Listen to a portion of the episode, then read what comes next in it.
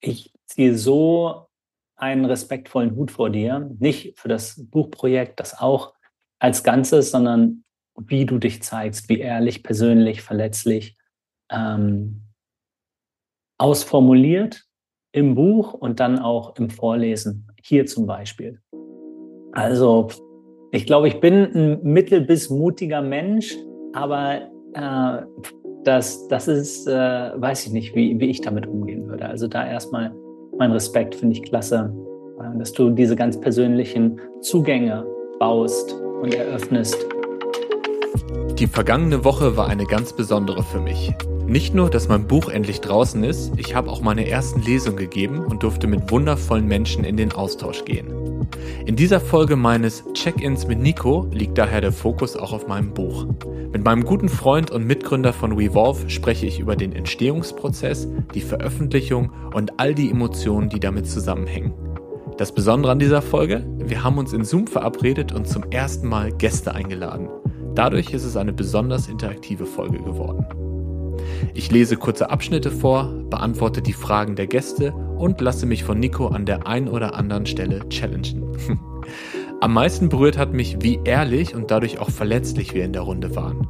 Auch wenn alle Beteiligten wussten, dass sie aufgezeichnet wird. Ich wünsche dir viel Freude mit dieser Folge. Mein Name ist Daniel Rieber und du hörst auf der Suche nach dem Hier und Jetzt. Und ich sehe Nico vor mir und frage mich, Nico, wie geht's dir? Wie kommst du gerade an? Oh, menschlich komme ich an. Das heißt, mit ganz vielen verschiedenen Bewegungen. Mhm. Als du gesagt hast, Daniel, Augen schließen, beobachte mal deine Gedanken, habe ich so viele abstrakte Bilder gesehen, mhm. wie so ein Achterbahn 5D-Kaleidoskop in Bewegung, in ganz vielen Farben. Äh, wobei ich nicht sagen kann, was für Emotionen sind damit verbunden oder was für konkrete Erfahrungen oder Gedanken. Also einfach Bewegung ist da. Mhm. Bewegung ist da.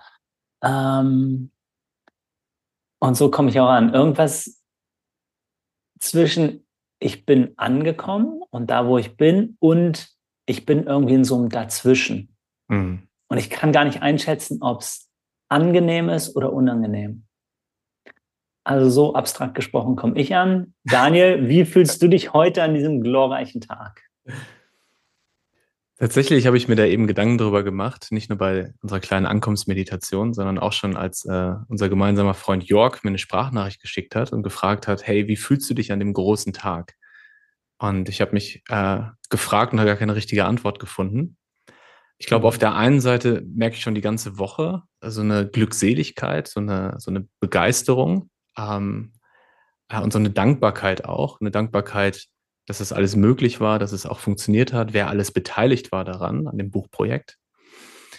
Und gerade heute ist bei mir auch eine sehr starke Erschöpfung spürbar, ähm, was wahrscheinlich auch daran liegt, dass ich gestern in äh, Bayern einen Workshop gegeben habe und sechs Stunden auf der Autobahn war ähm, und vorgestern in Berlin äh, eine Keynote gehalten habe. Und das war wirklich ein ganz schöner Rush äh, diese Woche. Und ich glaube, das ist auch voll nachvollziehbar, dass mir mal einen Tag, vielleicht sind es auch sogar zwei oder drei Tage, die Energie nicht ganz so da ist.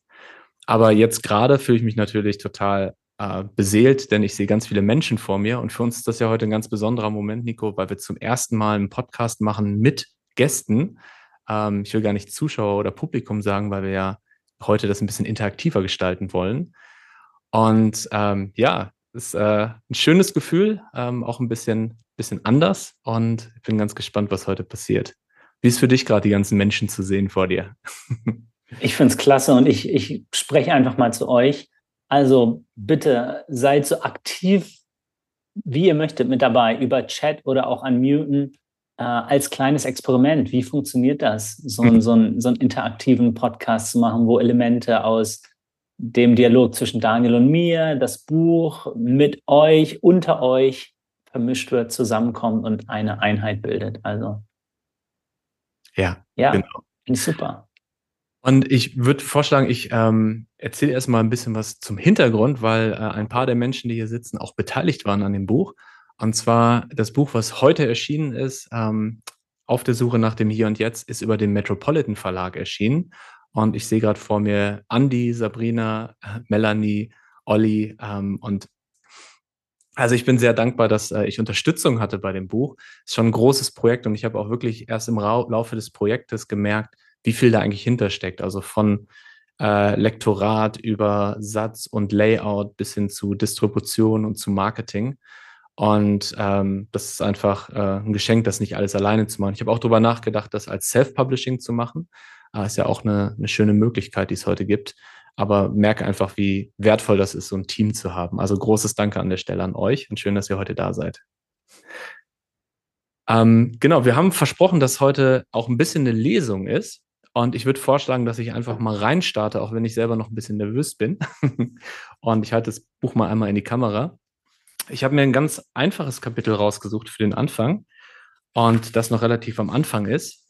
Und ich würde es einfach mal vorlesen und dann können wir darüber sprechen und vielleicht äh, entstehen da ja noch Fragen bei euch. Das Kapitel heißt, und auf einmal war es still. Ich war Anfang 30, als ich eines Abends nach Hause in meine WG in Berlin kam. Es war schon spät, als ich meinen Schlüssel auf die Kommode legte, die Schuhe in die Ecke schob und direkt in mein Zimmer ging, um dort meine Tasche abzustellen.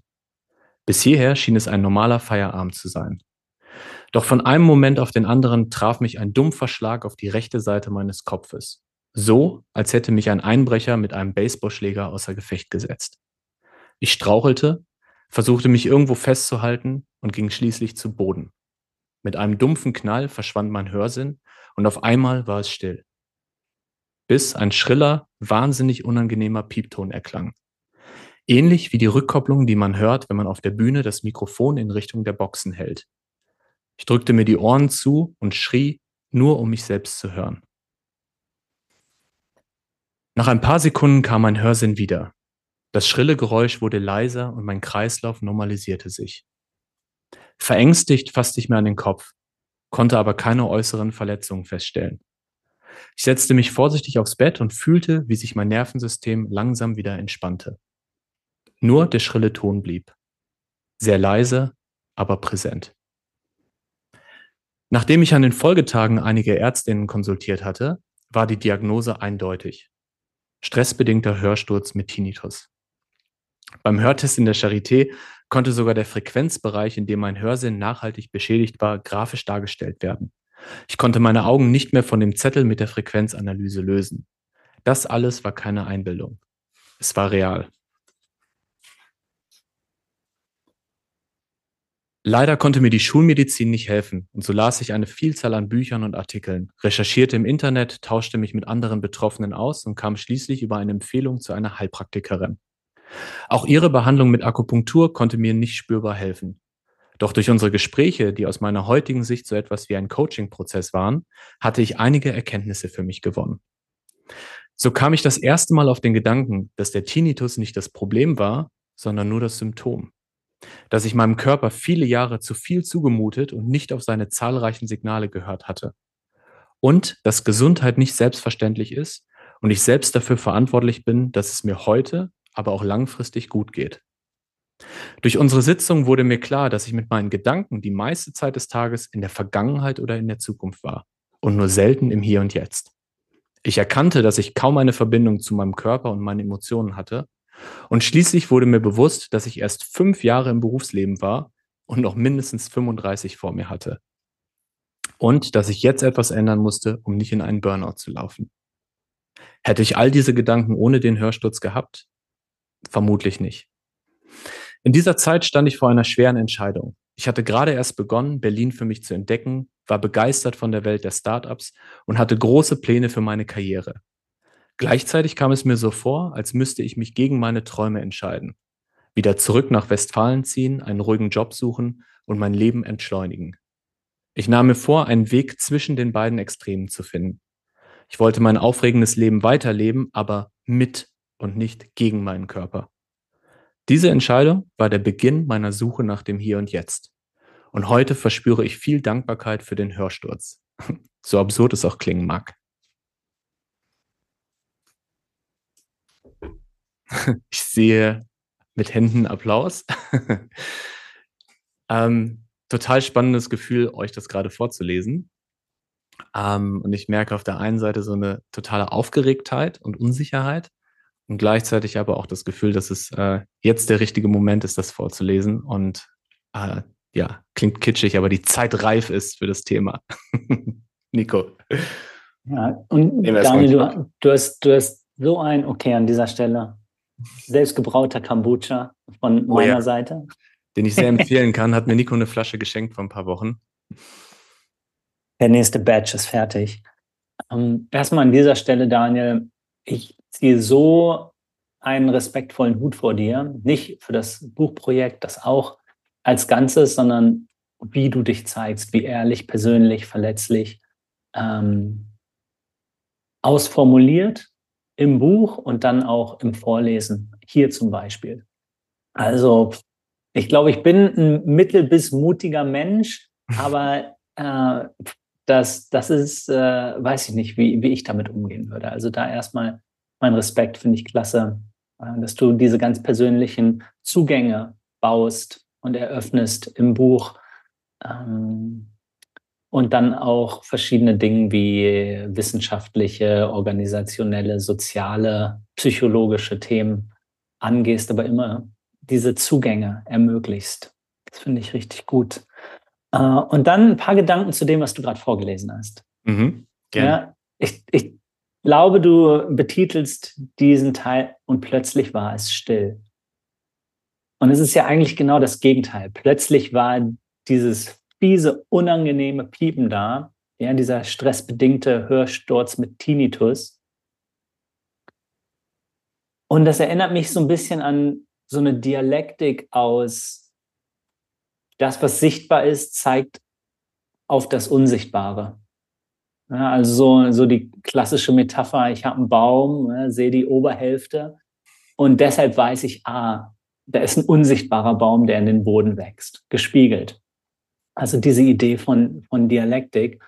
Und erst das, die Absenz von Stille, nämlich durch das Extrem von dem Tinnitus, hat diese Idee von Stille mhm. oder eben diese Absenz von Stille erst einmal sichtbar gemacht, hat diesen Raum dafür geöffnet.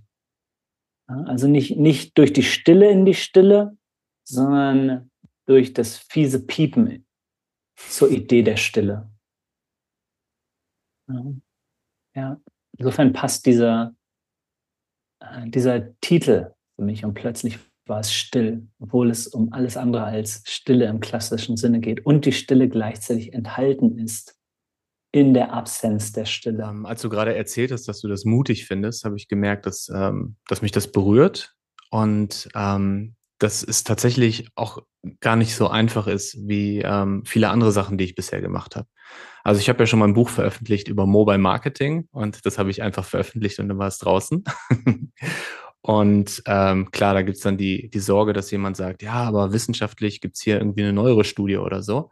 Aber hier ist ja wirklich so, dass ich mich zeige. Und wenn man sich zeigt, dann, äh, wenn man sich öffnet, wenn man die Rüstung ablegt, dann ist natürlich auch immer die Möglichkeit da, verletzt zu werden. Und das merke ich jetzt die Tage sehr stark. Also ich bin gerade so in einem Auf und Ab, also so zwischen totaler Euphorie und ich will, dass die Welt das Buch liest und dann wieder eine totale Angst ähm, und ein Gefühl von, äh, ja, ich, ich will nicht abgelehnt werden. Ähm, das merke ich auf jeden Fall. Ja. Wenn jemand von den äh, Gästen Lust hat, was zu sagen oder in den Chat zu schreiben, ähm, freue ich mich. und ansonsten kann ich aber auch gerne noch ein bisschen was zum Hintergrund erzählen. Und wir haben eben auch im Vorfeld gab es eine Frage. Jörg, hast du Lust, die Frage nochmal zu stellen? Oh, ich sehe gerade, Thomas zeigt auf. Thomas, bin gespannt, was du denkst. Also deine Worte sind sehr berührend. Also sie haben mich sehr berührt. Und wir sind hier, hier in einer sehr sagen wir, intimen Atmosphäre, weil wir uns auch noch sehen. Also wir sehen einmal dich, wie du es ja. vorliest und wir sehen auch die Reaktion untereinander. Und ähm, deswegen merke ich, dass es nicht nur für mich berührend ist. Und ja, es ist so formuliert, dass, dass ich sofort in dieser Situation bin, obwohl mir das so noch nicht passiert ist. Aber ich, ich bin sofort in der Situation und denke darüber nach, äh, wie, wie geht es dir denn dann in dem Moment, ja, was, was für Gedankenempfindungen hat man, also sehr, sehr intensiv. das Gefühl deiner kurzen Lesung. Danke dir. Jörg, du hattest noch eine Frage? Magst du dich? Genau. Ja, ähm, ich glaube, die erste Frage hast du ja vorhin auch schon beantwortet in, in dem Intro, was ihr ähm, gemacht habt, ähm, was so die, das Gefühl angeht, wenn das Buch so draußen ist. Ja. Hm, mich interessiert natürlich auch, wie lange hat es so gedauert von dem Moment an, wo du gesagt hast, ab heute fange ich mit dem Buch an? Mhm. Und wenn ich jetzt so überlege, auch bei meinem Buchprojekt, das war schon vor drei Jahren sozusagen. Also das ist ja auch eine Frage, wann, wann ist dieser Moment sozusagen? Das würde mich einfach interessieren, wann du, wann du diesen Moment ausmachen würdest, wo Ja. das so anfing, das Buch zu schreiben und wie lange du letztlich auch gebraucht hast. Und vielleicht, mir wurde gesagt, das wird herausfordernd und ähm, du findest aber auch so kleine Schätze auf dem Weg. Und vielleicht hast du auch Schätze auf dem Weg gefunden. Das, da bin ich natürlich ganz neugierig, wie die so aussehen können. Mhm. Ja, schöne Frage. Ähm, ich erinnere mich, dass ich vor fünf Jahren mit meiner äh, damals Freundin, heute Frau, äh, auf Bali war. Und äh, ich war noch eine Woche alleine dort, weil ich mal gucken wollte, wie es ist, zu, äh, als digitaler Nomade zu leben. Zumindest mal auf Zeit für eine Woche. Und ich habe da in der Woche die Idee gehabt, ein Buch zu schreiben, das heißt Auf der Suche nach dem Hier und Jetzt.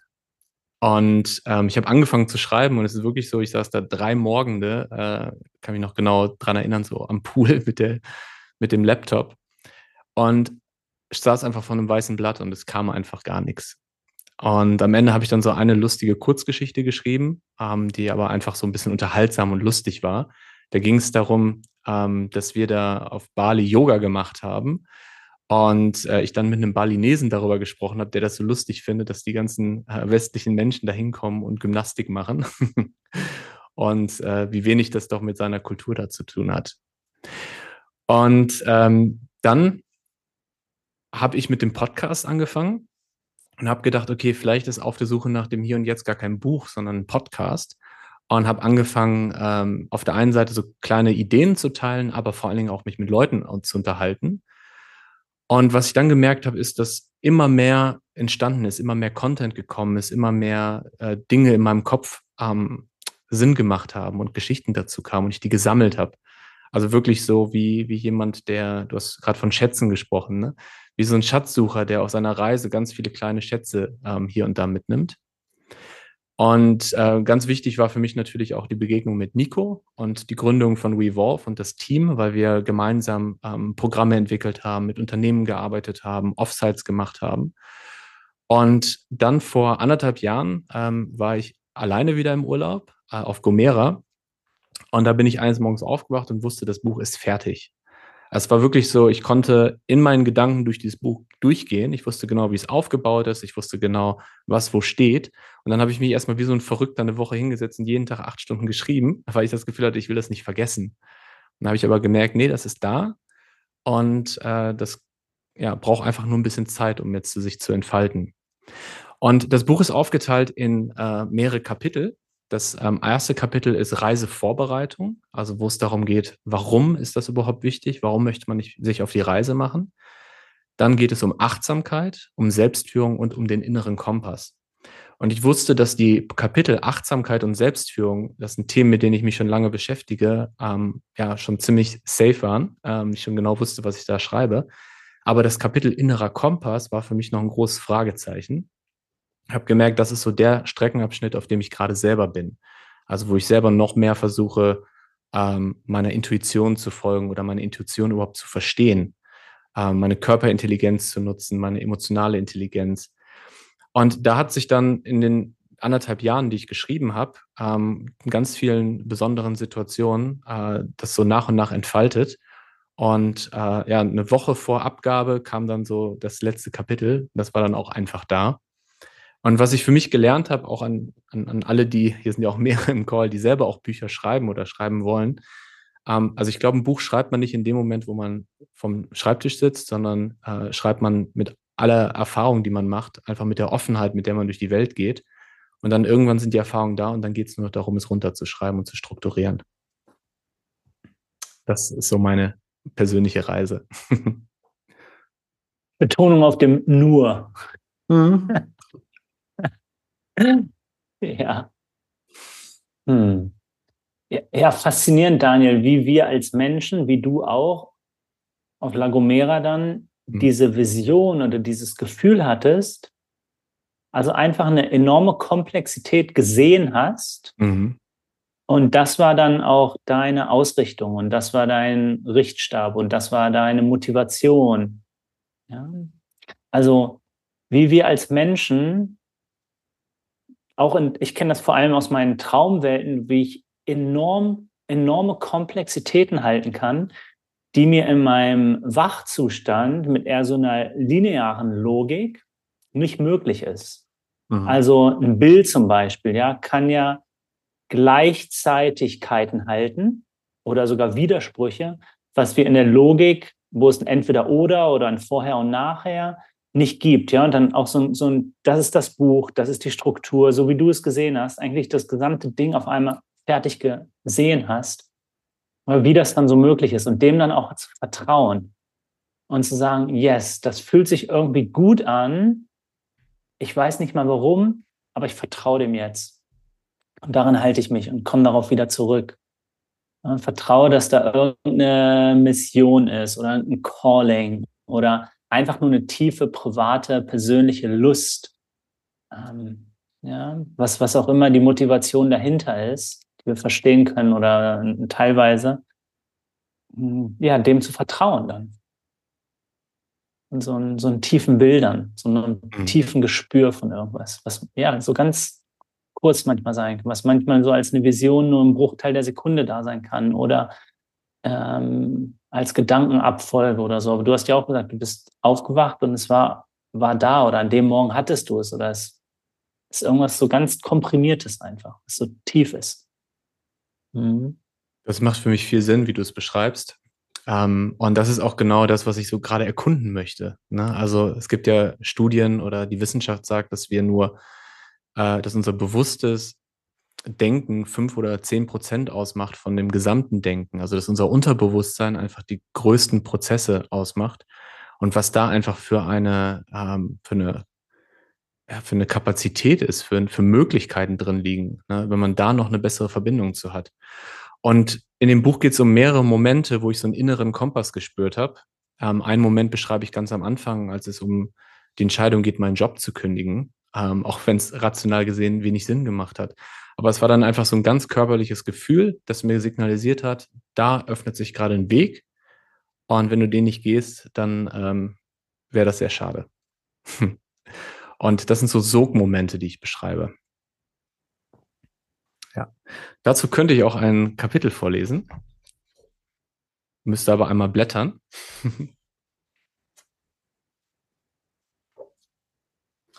Ich habe mir vorher so schöne äh, farbige Zettel reingemacht, damit es hier ganz schnell geht. So. Das Kapitel heißt äh, Die Stimme aus dem Off und äh, Paul kennt es schon, denn ich habe ihm das auf Teneriffa vor anderthalb Jahren bei unserem Offsite vorgelesen. es gab eine Zeit, in der ich mir so etwas wie einen inneren Kompass für mein Leben sehr gewünscht hätte. Etwas, das mir die Richtung weist und mir zeigt, ob ich auf dem richtigen Weg bin. Es fing schon mit der Wahl des Leistungskurses am Gymnasium an. Geschichte und Mathe. Warum? Weil meine Noten ganz okay waren und weil ich die Lehrer sympathisch fand. Nach dem Abitur ging es zum Zivildienst, denn beim Essen auf Rädern bekam man ein Auto zur Verfügung gestellt.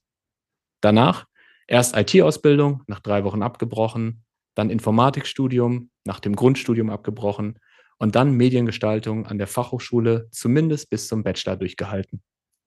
Ich wollte irgendwas mit Medien machen, aber ich konnte mich nicht entscheiden, ob eher Design oder Programmierung oder vielleicht doch etwas ganz anderes. Meinen ersten Job in der Marktforschung nahm ich ganz einfach deshalb an, weil er mir angeboten wurde und ich wenig Alternativen kannte. Ich fühlte mich ziemlich orientierungslos in einem Dschungel der Möglichkeiten und tastete mich langsam, Schritt für Schritt voran, immer in der Unsicherheit, ob zumindest die Himmelsrichtung, in der ich mich bewege, die richtige ist. Anders fühlt es sich dann im Berufsleben an. Hier bot mir die Karriereleiter erstmals klare Orientierungspunkte. Jobtitel, Gehalt, Firmenwagen, Teamgröße. Ich wurde vom Projektassistenten zum Projektmanager, von der Führungskraft zum Teil des Managementteams und schließlich zum selbstständigen Berater und Gründer. Die Welt schien auf einmal so einfach und der Erfolg durch Kennzahlen und die Stationen im Lebenslauf messbar. Mein Karrierekompass war einfach zu lesen. Die Nadel zeigte immer nach oben. Aber was ist es, was mich wirklich begeistert? Was fühlt sich authentisch an? Was passt zu mir? Was würde ich auch tun, wenn ich nicht dafür bezahlt würde? Dies sind Fragen, denen ich viele Jahre auswich. Statt innezuhalten, mich umzuschauen und zu orientieren, habe ich mich meist beschäftigt gehalten. Statt eine Auszeit zu nehmen und auf Reisen zu gehen, blieb ich im Tiefflug und kämpfte mich von Stufe zu Stufe auf der Karriereleiter. Auf der Suche nach vermeintlichem Erfolg und Glücksmomenten habe ich mich in die Arbeit geworfen, bin von meinem guten Gehalt shoppen gegangen und habe mich selbst und andere erzählt, wie großartig mein Leben ist. Doch diese Glücksmomente waren meist nur kurz und ohne echte Tiefe. Der Moment, in dem ich etwas erreicht hatte, war meistens der Moment, in dem ich mir bereits ein neues Ziel gesetzt hatte. Für viele Jahre funktionierte diese Strategie gut, bis ich mich irgendwann so fühlte, als würde ich das Leben eines anderen leben. Wenn ich heute auf diese Zeit zurückschaue, dann hat mir mein Körper schon immer klare Signale gesendet. Sowohl in Momenten, in denen ich aufgeblüht bin und in meiner Qualität war, als auch in Zeiten, in denen ich mich ausgelaugt gefühlt habe und mir im Spiegel kaum selbst in die Augen schauen konnte. Doch ich habe diese Stimme aus dem Off meist ignoriert und mich mehr mit den Dingen im Außen orientiert. Und weil sie sich nicht gehört gefühlt hat, wurde die Stimme immer leiser und leiser, bis sie bei meinem Hörsturz dann so laut war, dass ich sie nicht mehr ignorieren konnte.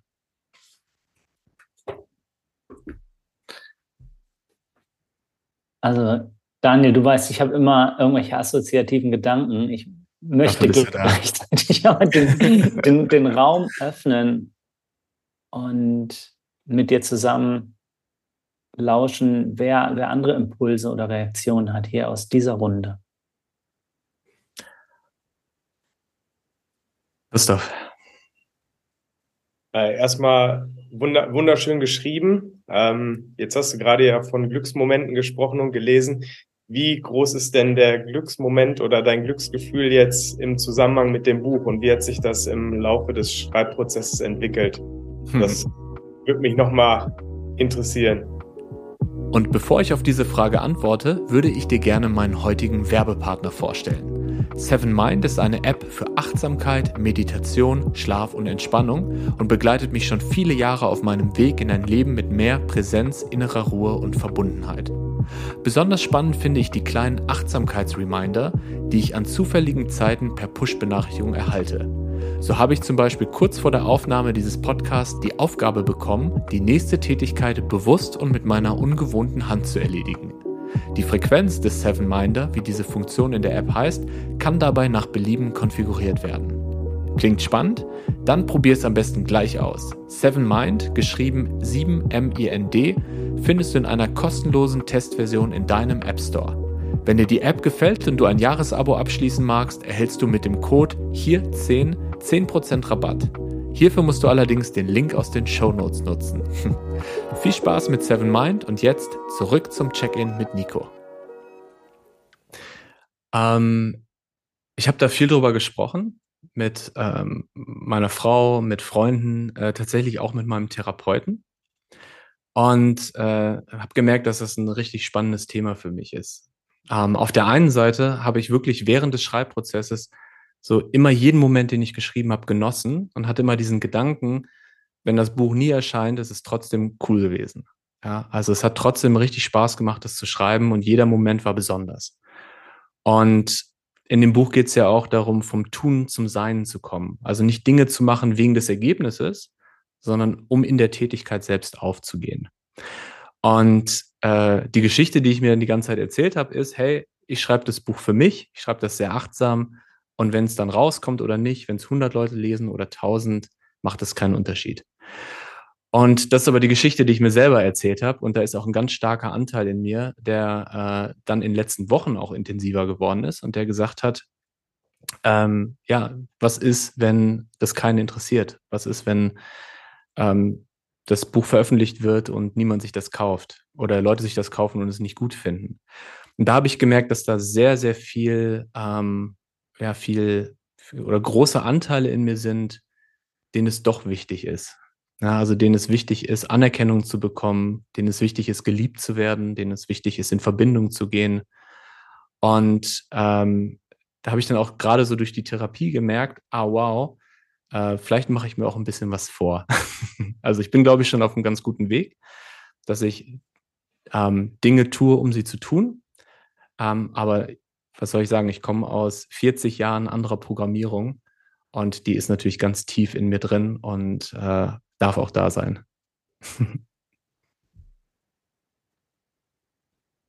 ich stimme dir zu, Daniel, du bist auf einem guten Weg. ja. Und ja, okay, Paul hat noch was. Und Lena hat gerade aufgezeigt. Wir okay, fangen mit Lena an. Bleibe ich erstmal ein bisschen stumm. Ähm, es berührt mich gerade sehr, dass du das sagst, ähm, so diese inneren Anteile in dir auch zu sehen, die da aktiv sind. Und ich habe mich gefragt, ob es einen Moment gab, wo diese Angst vor dieser Bewertung so groß war, dass du dir überlegt hast, boah, mache ich weiter oder belasse ich es wirklich als ein Daniel-Projekt? Hm. Ähm, schmeiße ich das Handtuch oder geht, geht der Weg weiter? Ähm, den Moment gab es nicht. Also das war ähm, sehr subtil und nur so an kleinen, kleinen Momenten spürbar. Aber es gab diesen Moment, äh, das war tatsächlich in einer Therapiesitzung, in der auf einmal dieser Anteil ganz präsent war und äh, gesagt hat, äh, hey, was ist, ähm, wenn mein großer Wunsch, in Verbindung zu gehen mit Menschen, nicht erfüllt wird und vielleicht sogar das Gegenteil passiert, dass Menschen sich mir entziehen, dass Menschen nicht mehr auf Augenhöhe sind, ähm, dass äh, Menschen das, was ich mache, doof finden. Und da habe ich gemerkt, dass da äh, nicht nur der Wunsch ist, Anerkennung zu bekommen, sondern auch die Angst, Ablehnung zu bekommen, die Angst, allein zu sein. Und das ist natürlich jetzt ein Anteil, der in einer Therapiesitzung dann da sein durfte und sonst subtil da ist. Ähm, aber so im Alltag habe ich das tatsächlich nicht gespürt. Da war einfach so dieses Gefühl vom ersten Moment, ich weiß, ich werde dieses Buch schreiben. Das war einfach so stark, dass ich das nie in Frage gestellt habe. Ja, Paul. Ich finde es sehr schön und berührend, dass der innere Kompass so einen großen Raum äh, bekommen hat, weil ich denke, gerade das Thema Purpose einfach gerade in der heutigen Zeit hat eine ganz große Daseinsberechtigung und wird insbesondere durch ja, das Praktizieren von Achtsamkeit einfach noch sehr gestärkt. Was mich interessieren würde, du hast vorhin als Metapher genutzt, äh, die Karriereleiter war wieder innere Kompass abgestimmt, einfach nur nach oben sozusagen. Ähm, Gab es unabhängig von dem Hörsturz dann auch schon mal äh, ja, un oder auf, auf, äh, Aufmerksamkeiten oder Irritation von der Kompassnadel, wo dann äh, das Wertesystem vielleicht auch schon ein bisschen gerüttelt und gewackelt hat? Oder würdest du sagen, das ging wirklich auf einen Schlag mit dem Hörsturz? Das fände ich ganz spannend. Also für die Geschichte ist es natürlich äh, am einfachsten, wenn es diesen einen Moment gab für die, für die Dramaturgie. Und es gab natürlich viele Momente. Ähm, und ich würde sagen, dass ich die meisten Momente gar nicht mitbekommen habe. Ja, weil das ist genau das, was ich in dem Kapitel ja aussagen möchte, dass der Körper, äh, dein Unterbewusstsein schickt dir die ganze Zeit Signale, aber du hörst nicht zu. Und ähm, im Nachhinein gibt es ganz viele Momente, in denen mir das bewusst geworden ist. Aber das war dann so der intensivste Moment. Und es gibt noch so ein paar andere Momente, die ich beschreibe. Zum Beispiel dieser Moment, wo ich im Flugzeug sitze, im Intro und mich, ähm, also vielleicht kurz zusammengefasst, ist ein bisschen länger das Kapitel.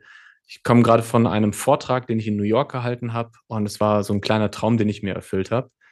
Und ich habe das Gefühl gehabt, wow, so ich habe das erreicht, was ich erreichen wollte und habe mich dann im Flugzeug aber richtig scheiße gefühlt.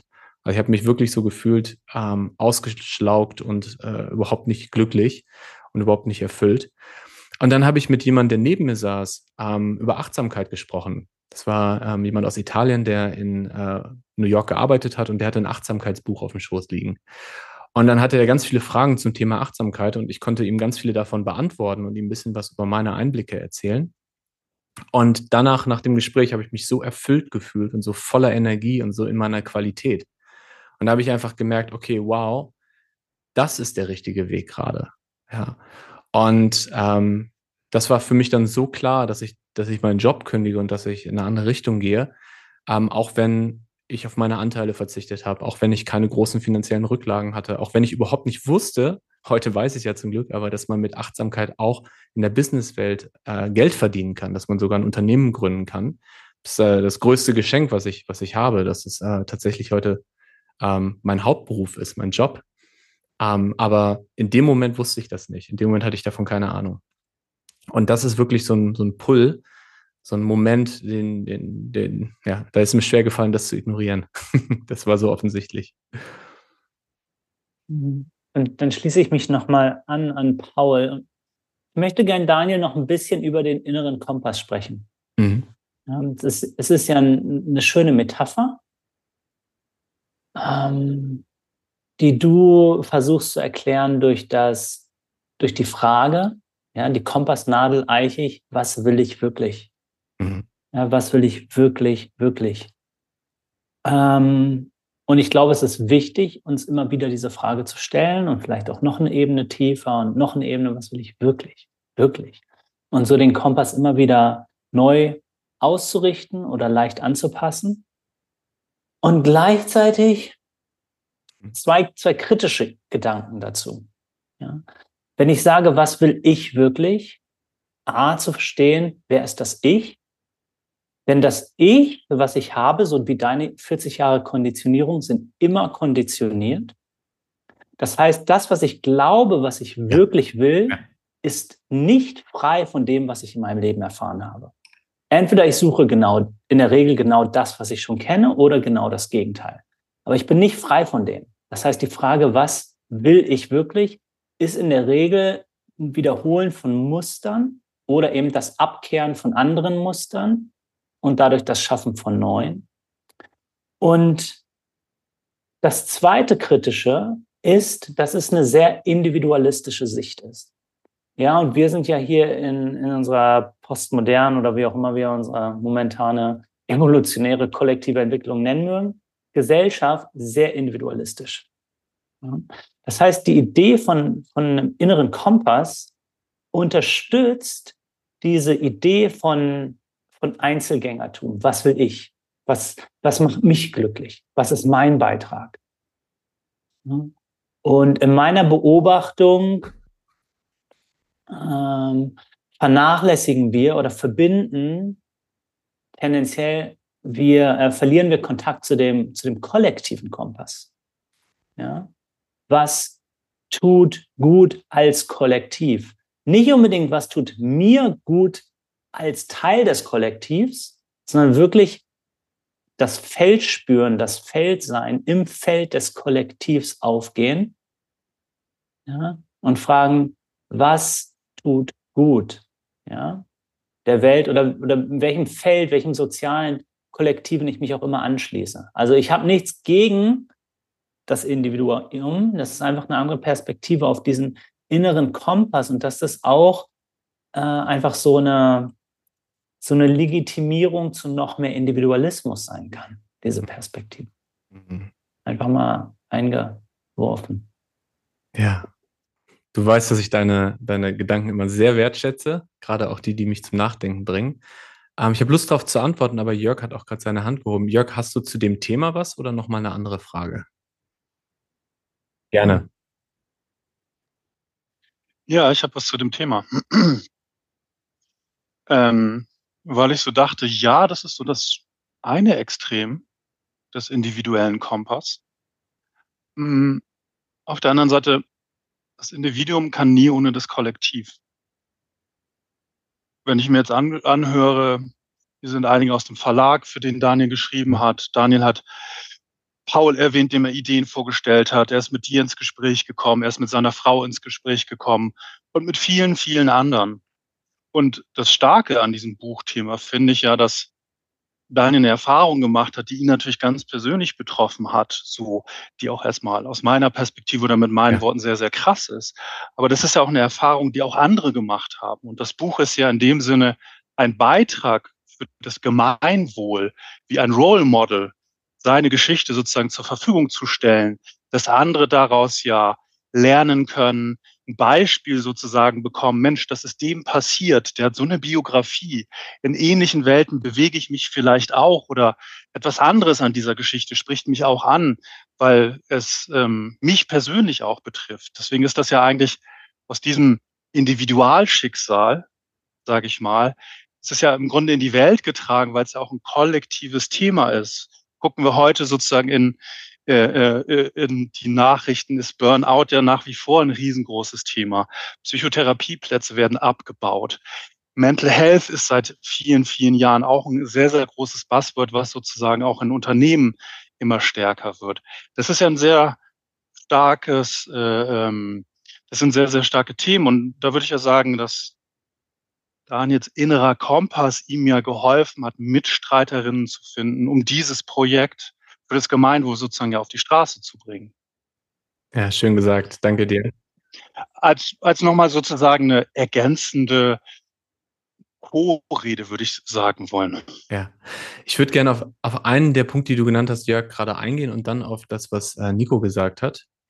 Ähm, und zwar ist mir gerade auch eingefallen, ich habe vor ein paar Tagen ein Interview gegeben für New Work Stories, für einen Podcast. Und ich finde es immer ganz schön, wenn ich Interviews gebe und mir die nachher selber anhöre, dann lerne ich ganz viel darüber, wie ich denke, weil ich ja dann Sachen sage, die ich mir vorher gar nicht überlegt habe. Und eine Sache, die ich gesagt habe, ist, dass ähm, ich gar, nicht glaube, dass meine Geschichte besonders ist. Also sollte man das Buch sich durchgucken, weil es so eine besondere Geschichte ist? Ich glaube nicht. Aber dass es eine Geschichte ist, mit der viele ähm, connecten können, die viele in ihrer eigenen Weise äh, für sich, für ihr Leben, ähm, wo sie sich drin wiederfinden.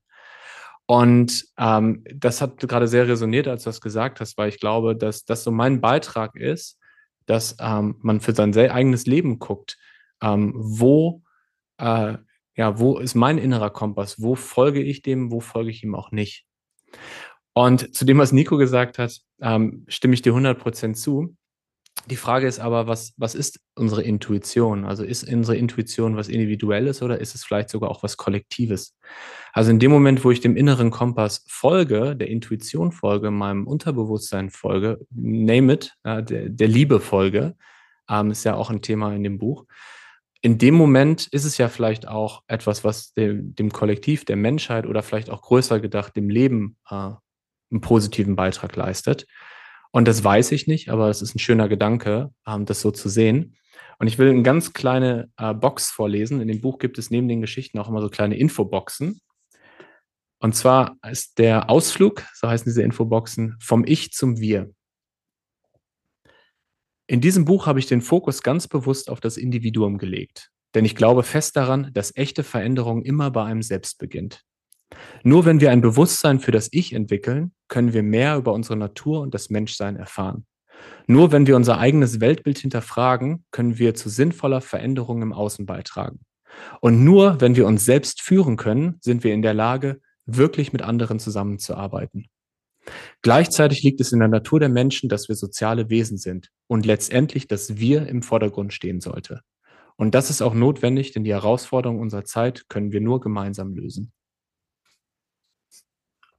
Ja, du gehst da echt schön auf diese Vermischung vom, vom Ich und dem Wir ein. Also wie Jörg das ja auch gesagt hat, ähm, dass das hm. Kollektiv gäbe es nicht ohne das Ich und das Ich nicht ohne das Kollektiv.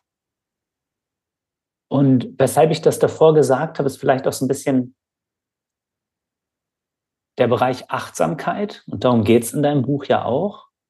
Und da haben wir in den letzten fünf Jahren, seitdem wir uns kennen, regelmäßig uns darüber ausgetauscht, dass wir oder ich zumindest äh, in der momentanen Achtsamkeitsbewegung auch eine Individualisierung von Achtsamkeit sehe und eine Psychologisierung, die original nichts ja. mit, mit, ja, mit dem buddhistischen Konzept von Achtsamkeit zu tun hat. Da gibt es ja, da steht das Ich nicht so stark im Vordergrund. Ja, das ist ja erst so seit der Aufklärung in den letzten paar hundert Jahren hier in Europa mhm. diese Idee vom, vom, vom Individuum nach vorne getragen worden. Und dass auch Achtsamkeit eben manchmal so, so stark als so ein Ich-Tool, es geht um meine Erlösung, genutzt wird.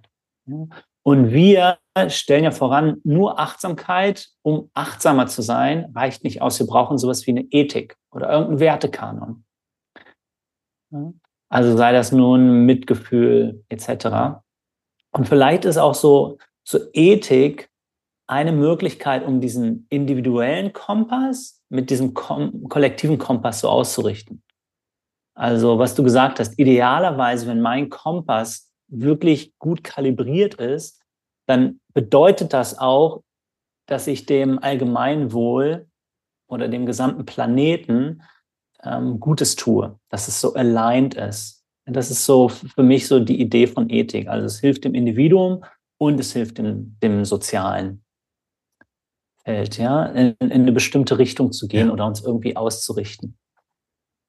Ja, und ich bin dir dankbar, Nico, auch für, wenn in unserer Zusammenarbeit, auch für WeVolve, dass du immer wieder diese kollektive und die ethische Ebene mit reinbringst, weil ich schon dazu tendiere, ähm, sehr im Hier und Jetzt im Moment äh, bei mir selbst zu sein und das manchmal aus den Augen verliere. Und das war tatsächlich auch so einer der ähm, Punkte, die mich ja, beim Schreiben des Buchs auch wirklich sehr ähm, beschäftigt haben, ähm, auch durch dein Feedback. Und mit Blick auf die Uhr, wir könnten uns noch so fünf Minuten nehmen. Ähm, ich hätte total Lust, noch ein abschließendes Kapitel vorzulesen, aber vorher gerne auch noch mal ein, zwei Fragen zu beantworten. Okay.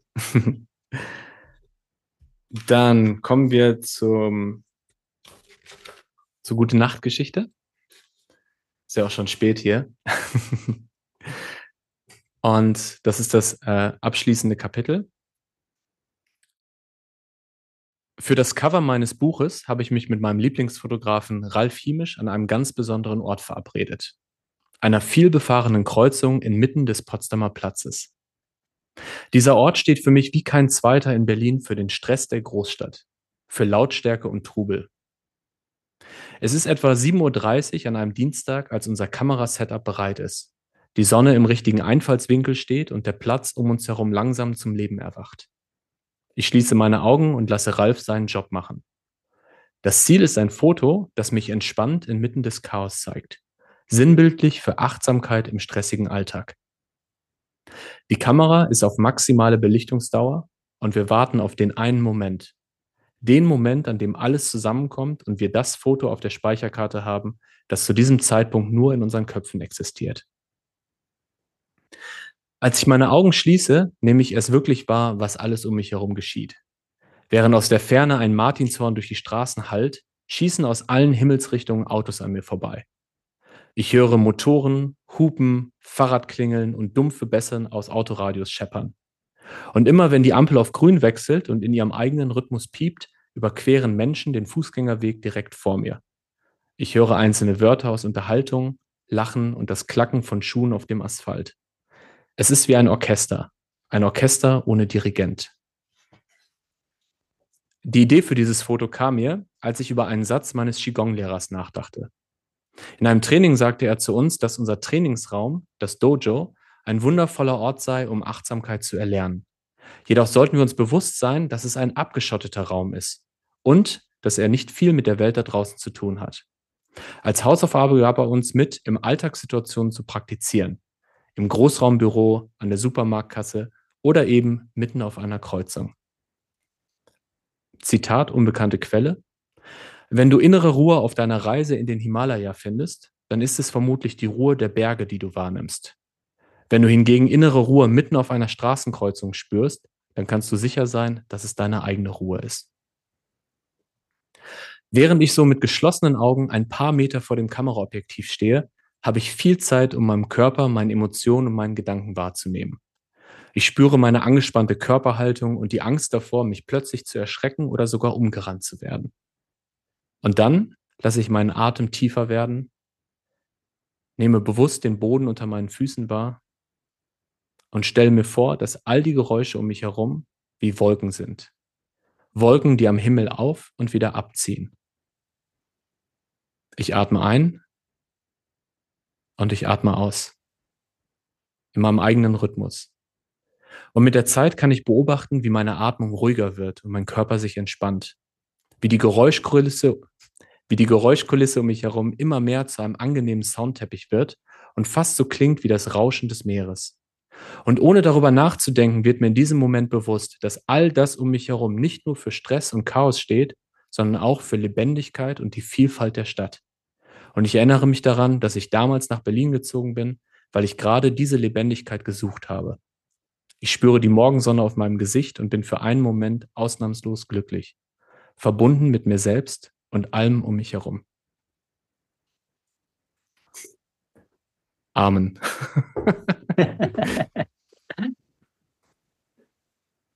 ja, ich danke euch alle, dass ihr bei diesem Experiment mitgemacht habt, dass ihr euch die Zeit genommen habt nach einem wahrscheinlich sehr langen Arbeitstag und äh, hier bei der kleinen Online-Lesung dabei wart und bei unserem Check-in zwischen Nico und mir.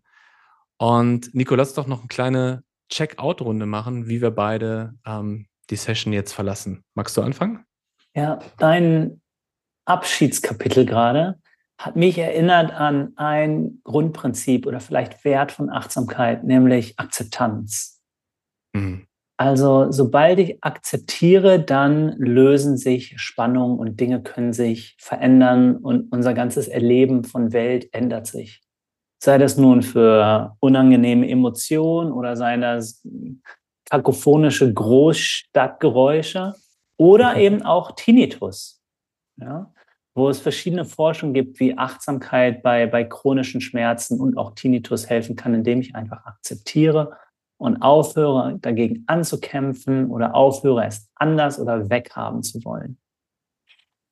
Ähm, das kam da für mich gerade so ganz schön raus und ich beobachte in meinem Leben, obwohl ich seit 20 Jahren mich mit Achtsamkeit teilweise auch sehr intensiv befasse, wie schwierig es ist, Dinge zu akzeptieren manchmal. Also gerade unangenehme und wie komisch es ist, dass es mir einfacher fällt, angenehme Dinge zu akzeptieren. Aber vielleicht akzeptiere ich die angenehmen Dinge gar nicht, sondern ganz im Gegenteil. Ich halte noch viel fester an denen, als, als ich unangenehme loswerden möchte. Nur mir fällt es nicht auf. also, check out, wie verlasse ich die Session in voller Akzeptanz ähm, für, für auch das das Angenehme, das, was ich verstehe, das, was ich nicht verstehe, ähm, das, was ich, was ich fühle. Um, ja, und feiere einfach mit dir, Daniel. Ja, ich verlasse äh, diese Session, den Podcast, die Lesung ähm, beseelt, äh, dankbar und gelöst. Check out. Check out. Wie schön, dass du bis zum Ende dabei geblieben bist. Wenn du Lust auf das Buch bekommen hast, dann schau doch mal auf www.danielrieber.de vorbei. Hier findest du meinen Videotrailer, den Link zum Verlag sowie alle Termine meiner Lesetour. Wenn du gleich dranbleiben magst, dann hör doch mal in mein Interview beim New Work Stories Podcast rein. Den Link dazu findest du in den Show Notes. Alles Liebe und bleib achtsam.